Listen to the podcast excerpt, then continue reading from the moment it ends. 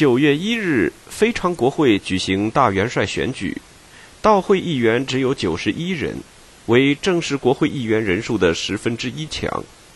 投票结果，孙文得八十四票，唐继尧得四票，陆荣廷得三票。孙文当选为军政府大元帅。非常国会致书孙文：众议所寄，元帅侍从，愿我元帅为共和之神。下午，吴景莲、王正廷率领几十位议员乘坐五凤兵舰前往黄埔公园，举行大元帅受印礼。风和日丽，水碧天蓝，孙文早就热切期待着这个时刻。吴景莲首先代表国会发表演说：“前临时大总统孙先生文，首创民国，内外瞻仰。”允当私任，即日击之证书，登坛受授。困臣未尽，复身是言：所愿我大元帅总集师干，歼灭群丑，使民国危而复安，约法废而复序，不胜郑重其望之志。演说毕，王正廷登坛受印，孙文恭敬领受。议员们和观礼嘉宾神色激动，鼓掌致贺。孙文发表答词：“文以不得，天为共和先导，民国成立六年余资，而枭雄训患频繁不已，文不能救，自念无以对我邦人兄弟。今者叛都昌乱，权奸窃柄，国会解散，元首迁废。”此诚勇夫志士发愤倡议之时也。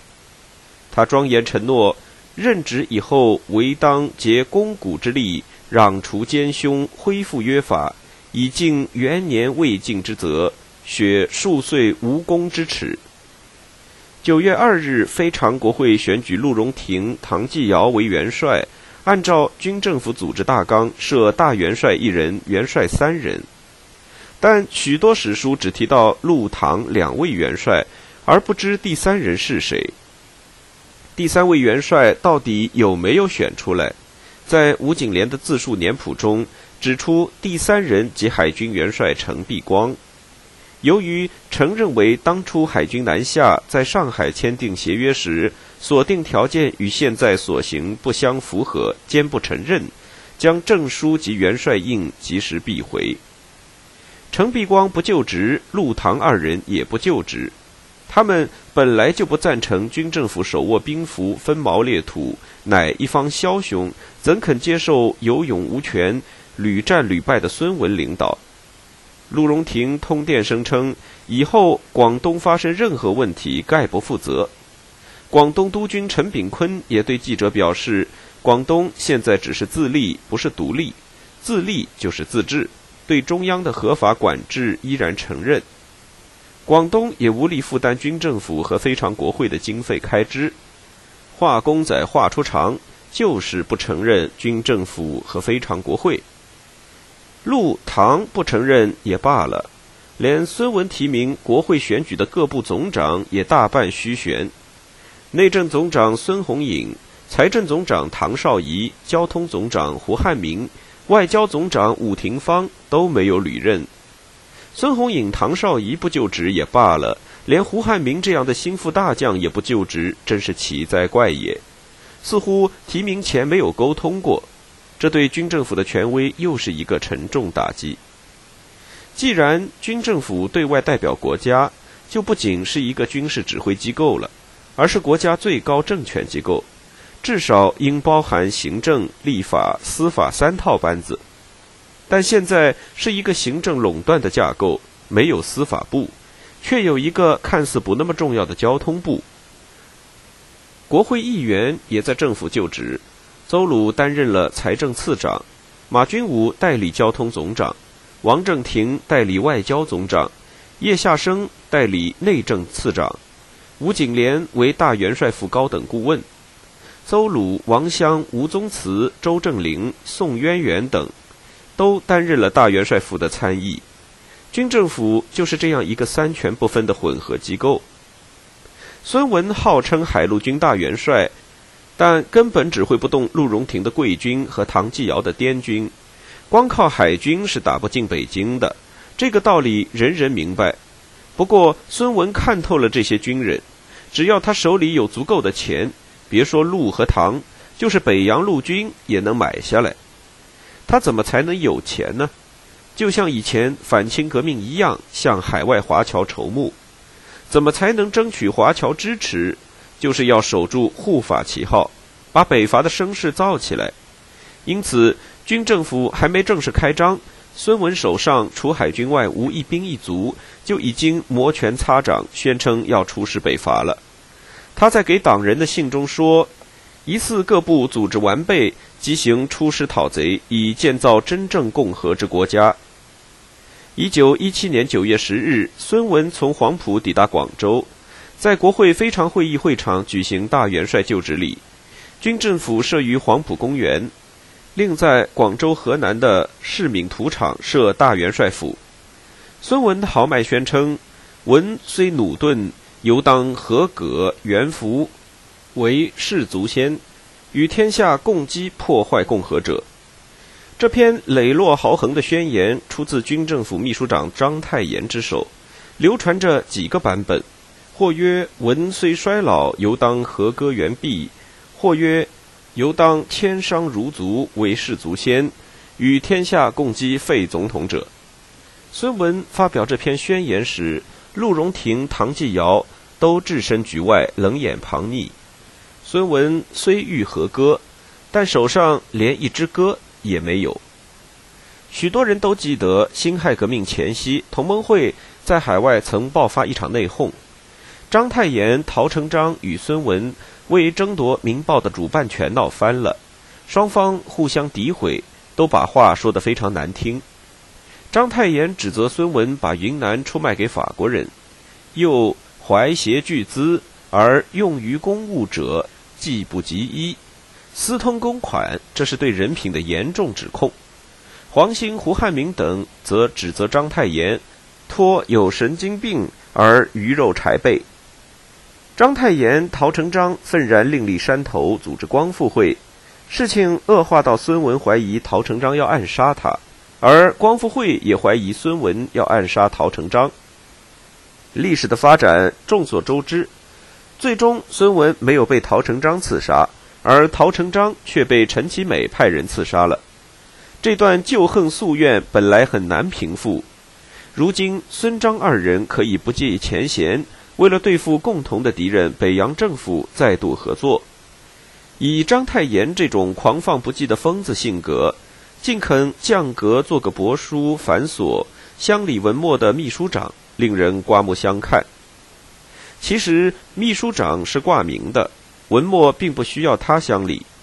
一个多月下来，章太炎仆仆奔走于香港、广州各地，逢人说相，拉拢挽合，但收效却不大。他十分泄气，打算一走了之。孙文劝他：“今人心不顾，你是老同志，不当先去，以失人望。”章太炎被人一捧，又张狂起来，慨然对人说：“这就像下棋。”孙公在广东局道逼仄，未有良言，我去为他做言耳。闲人失望，给我一个总代表的名义可以。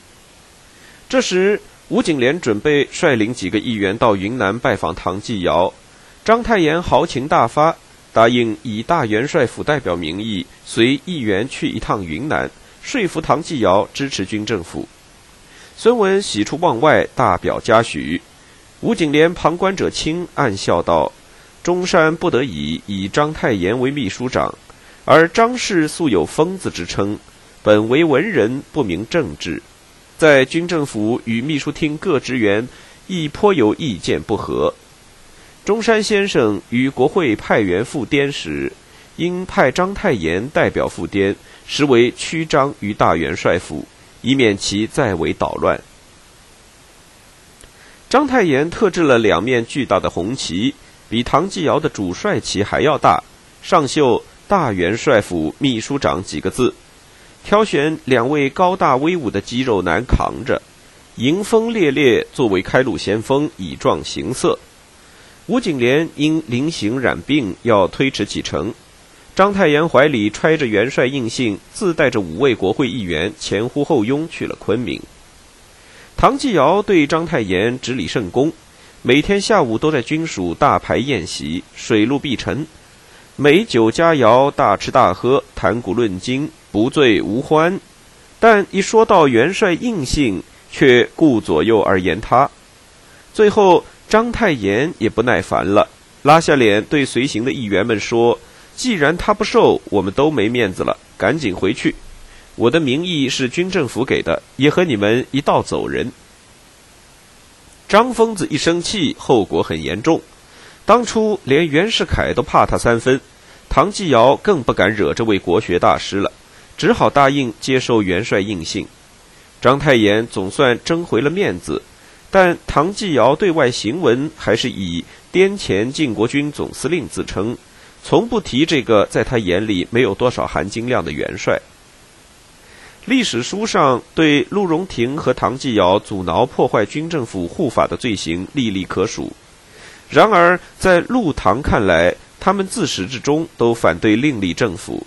反对召开非常国会，这个军政府是孙文和非常国会强加给他们的。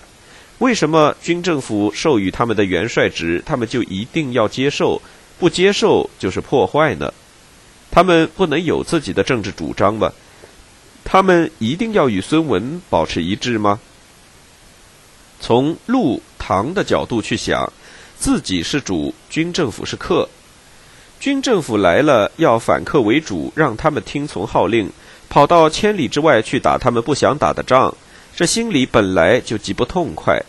须知那真刀真枪的打是要流血死人的，岂同儿戏？持平而论，说陆唐二人阻挠破坏孙文护法固然没错，但陆唐也可以反过来说是孙文阻挠破坏他们自立。这笔账打烂算盘也是算不清的。不过，最后陆唐还是做了一些妥协，勉强接受了军政府这个继承事实，但对孙文的许多主张仍然不认同，为日后的分裂埋下了伏笔。军政府府成立，即面临着另一个问题：这一场闹得海沸河翻的护法运动，导火索是中国对德国宣战案。当初孙文坚决反对参战。现在军政府既然代表国家，就必须做一个正式表态。九月十八日，孙文就此问题咨询非常国会。他说：“自对德宣战问题发生以来，国民咸表示赞同之意，而探诸事理，亦未见有无故宣战之由。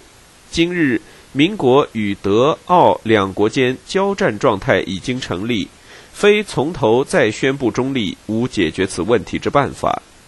他希望国会首审几国利害所存，以决政策。九月十八日下午，非常国会开会讨论孙文的咨询，有来自二十一个省的八十三名议员出席，结果五十三人赞成维持交战状态。军政府尊重非常国会决议，九月二十六日对德奥宣战。参战问题的纷争至此画上句号。这场欧洲战争，中国派了大批劳工去欧洲，并派了一个团的兵力到伯利。伯利这地方以前是中国领土，1858年被俄国占据。中国军队号称出国参战，也没真正打仗，只是沿交通线巡逻放哨，但国内却闹得四分五裂，这已经够悲剧的了。但更悲剧的是，到最后南北政府都对德奥宣战了，令人大兴“早知今日，何必当初”之叹。实际上，南北政府都明白，宣战与否无关宏旨，一切外交问题实质都是内政问题。国内政治这盘烂账已经够他们忙的了。孙文这时最迫切需要的是军队。恰好省长朱庆澜受陆荣廷、陈炳坤等桂系集团压迫辞职不干，下台前把最后的二十个营清兵拨给了陈炯明接收，这成了唯一一支听孙文号令的军队。在海陆军大元帅手上，总算有了合格之兵，虽然只有区区二十营，但星星之火可以燎原。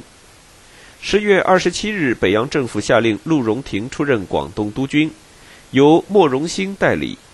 十二月二日，孙文以大元帅名义任命陈炯明为原闽粤军总司令，邓铿为参谋长，率军攻打福建。一九一八年元旦过后，这支粤军便顶着呼号的北风，匆匆开往汕头，打入闽南，开辟自己的地盘去了。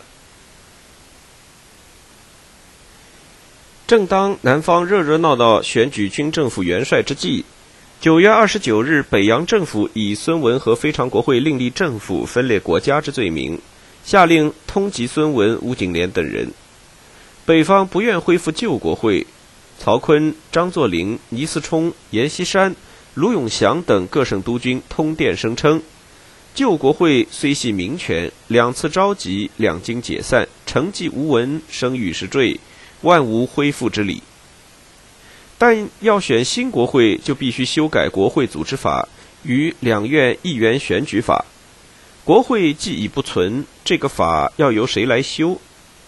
唯有通令各省及蒙、藏、青海选派参议员，限一个月内到京组织临时参议院，为选举新国会铺路。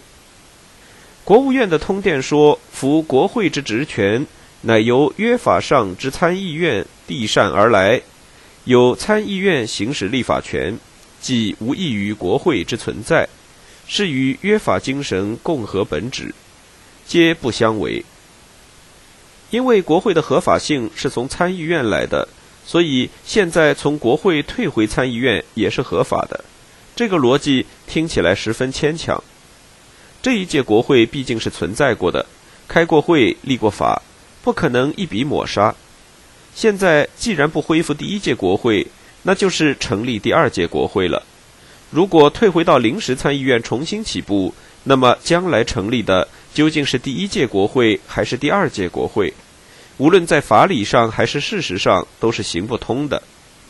冯国璋在通电中提出了折中的办法：当世明哲无不以选举国会议员为第一要义。国璋深表同情，而赞成先设约法上参议院者，以居全国之大多数。若千言不绝，从旧资多，原折中于二者之间。一面令内务部筹备国会选举，一面按照约法由各省选派参议院议员。但参议院仅以修正国会组织法为限度，而其他职权。乃代诸正式国会执行，如此办法在参议院成立期间，既不妨碍国会选举之时日，亦不侵越正式国会之职权。至言之，这个临时参议院仅有修法权，没有立法权，避免了与国会职权的冲突。段祺瑞为首的皖系与冯国璋为首的直系，在许多政策问题上已暴露出严重分歧。十一月十日，临时参议院在北京成立，冯国璋、段祺瑞和全体阁员都出席了开幕礼。段祺瑞的贺词引经据典，大谈力学原理，与古板的军人形象相映成趣。他说：“琴瑟不调，则改弦更张。”亦曰：“无平不疲，无往不复。昔如为力行之礼，两力平均，等轻等重，则成定体。”两力维系，相吸相绕，则成回环往复之体。世界万事万物不能外此功利。诸君子更定良法，使三权济于平。参议院制定修法时间表，在一九一八年二月之前，必须完成对国会组织法、参议院议员选举法和众议院议员选举法的修订。各参议员投票互选王以堂为议长，纳言图为副议长。王以堂，安徽合肥人，清末举人。民国后历任军资府军资使、统一党理事长、共和党干事、进步党理事以及总统府秘书、参议顾问，是第一届国会的参议院议员。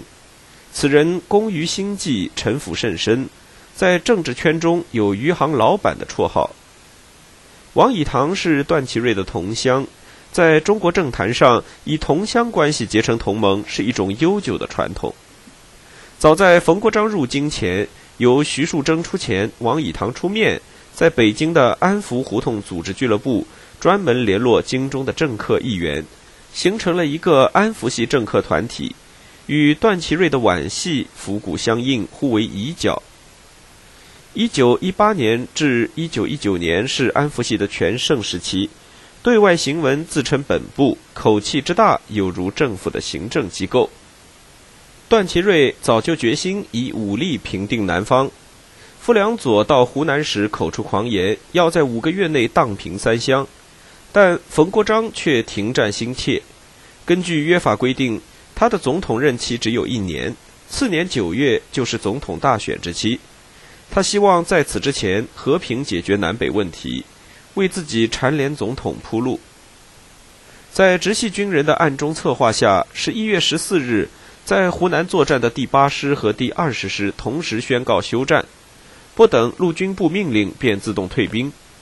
傅良佐在变声肘腋的情况下仓皇逃离长沙，奔走越州，长沙被南军占领。段祺瑞对南方既不能升其挞伐，唯有引咎辞职。冯国璋一面假意挽留，一面又授意直督曹锟、鄂督王占元、苏都李纯。赣都陈光远联衔通电，呼吁撤军停战。直系与皖系之间的倾轧乃全面铺开。段祺瑞被迫再次请辞，梁启超、汤化龙、林长民等人亦连带请辞。这回冯国璋一概照准，内阁宣告垮台。然而，令人始料不及的是，这竟然成了研究系盛极而衰的一个转捩点。曾立进步党及研究系的福建籍议员刘以芬感叹：“在梁汤当时入阁，本系寻党员多数之意，冒险一试，岂知一行登台，转使内部发生绝望，与许等以可乘之机。事前方以临时参议院可以全权在握，某也议长，某也秘书长，均已内定有人，结果乃大出意外。”经此一番变动，而党事遂大受影响矣。一九一八年二月，政府陆续公布经过修正的《国会组织法》和两院议员选举法。最重要的修改有：参议员不再代表地方，以免有联邦之嫌，而分为学术代表、事业代表、勋记代表、华侨代表及高等行政司法官选举会选出之议员等。两院议员任期一律为三年，减少议员名额，提高议员选举权资格，增加官吏不得兼任议员规定，制宪机关的性质与权限不列入国会组织法中等。选举前夕，为了维护国家的稳定和团结，实现政治和解，为国会选举和总统大选营造良好气氛，政府宣布特赦地质祸首梁士仪。朱启潜等人，梁士仪字义夫，广东三水人。由于他掌握着京汉沪宁等重要铁路干线和交通银行，被目为交通系的首领。当年袁世凯帝制自为，他是总统府秘书长，臭名昭著的十三太保之一。帝制失败后，被政府通缉，一直谪居香港，不问政治。朱启潜，字桂兴。贵州开州人，曾在内阁担任交通总长、内务总长。一九一五年任袁世凯登基大典筹备处办事员长。一九一六年袁世凯死后，以帝制祸首遭通缉。这两个人在后来的政治舞台上都扮演了重要的角色。三月六日公布两院议员第二届选举日期令。规定，一九一八年六月十日为众议院议员选举日，六月二十日为参议员选举日。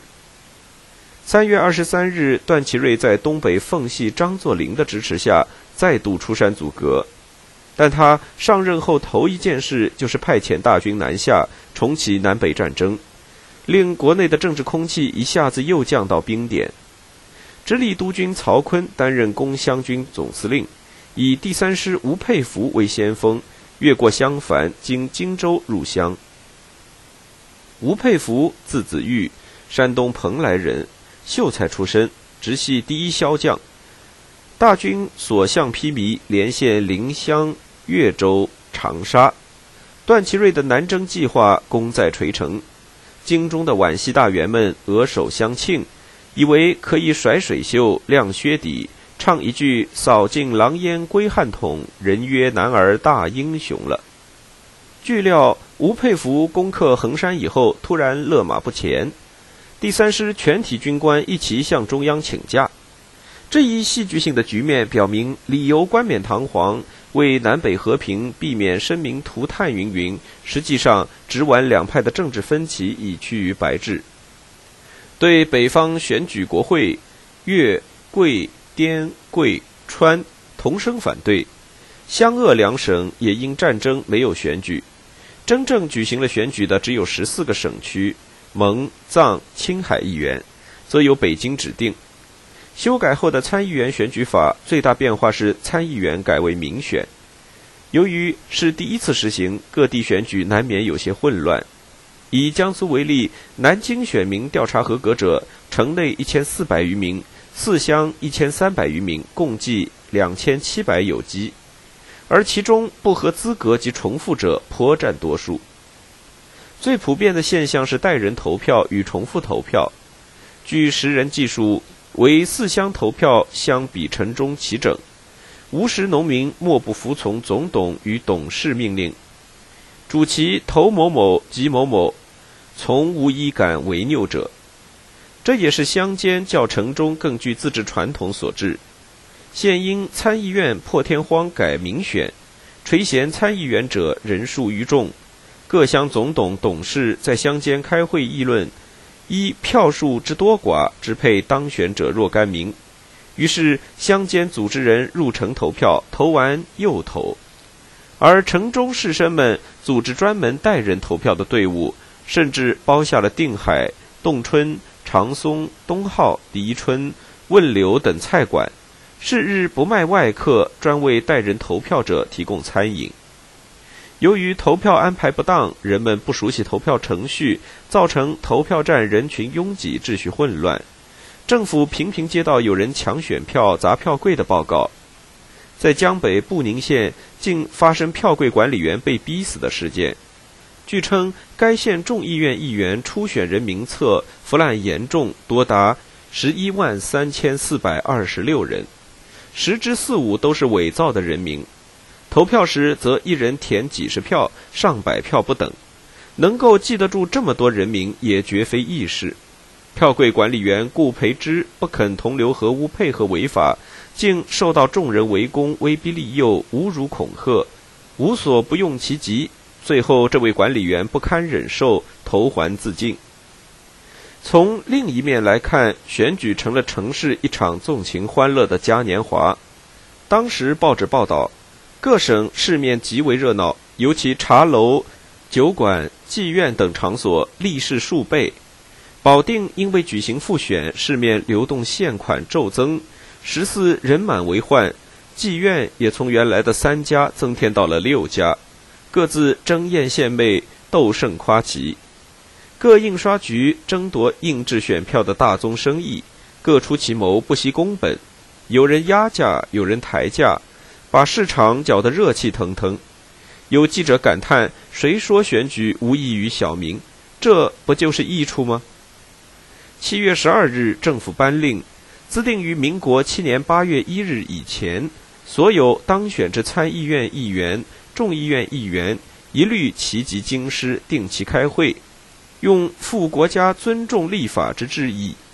八月十二日上午，向坊桥前车马喧天，参议员一百零六人，众议员二百五十八人到院。